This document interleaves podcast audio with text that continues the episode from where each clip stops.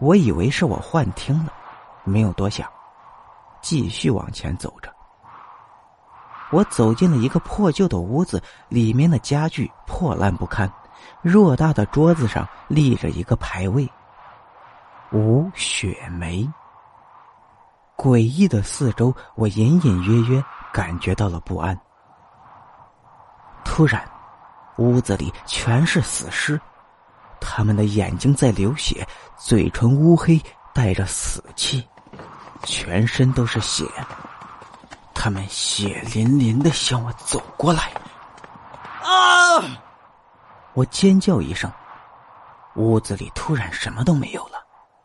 刚刚那一幕，不由得使我的心跳加速，我大口大口的喘着粗气。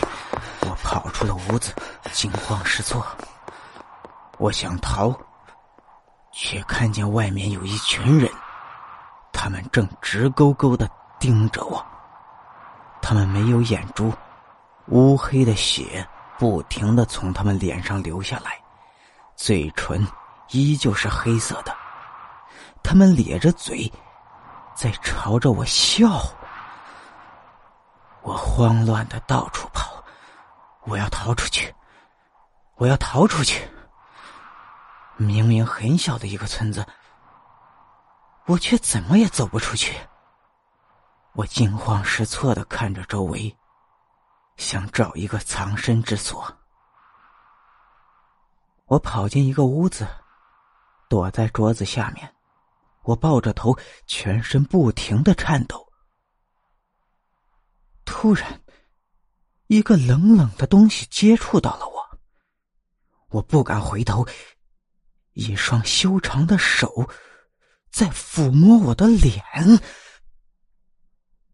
手没有一点温度。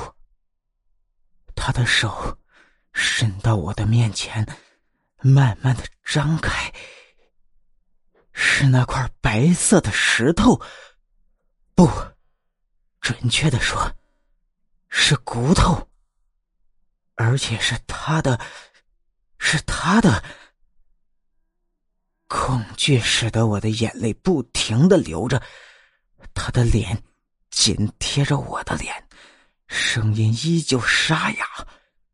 他对着我说：“你来陪我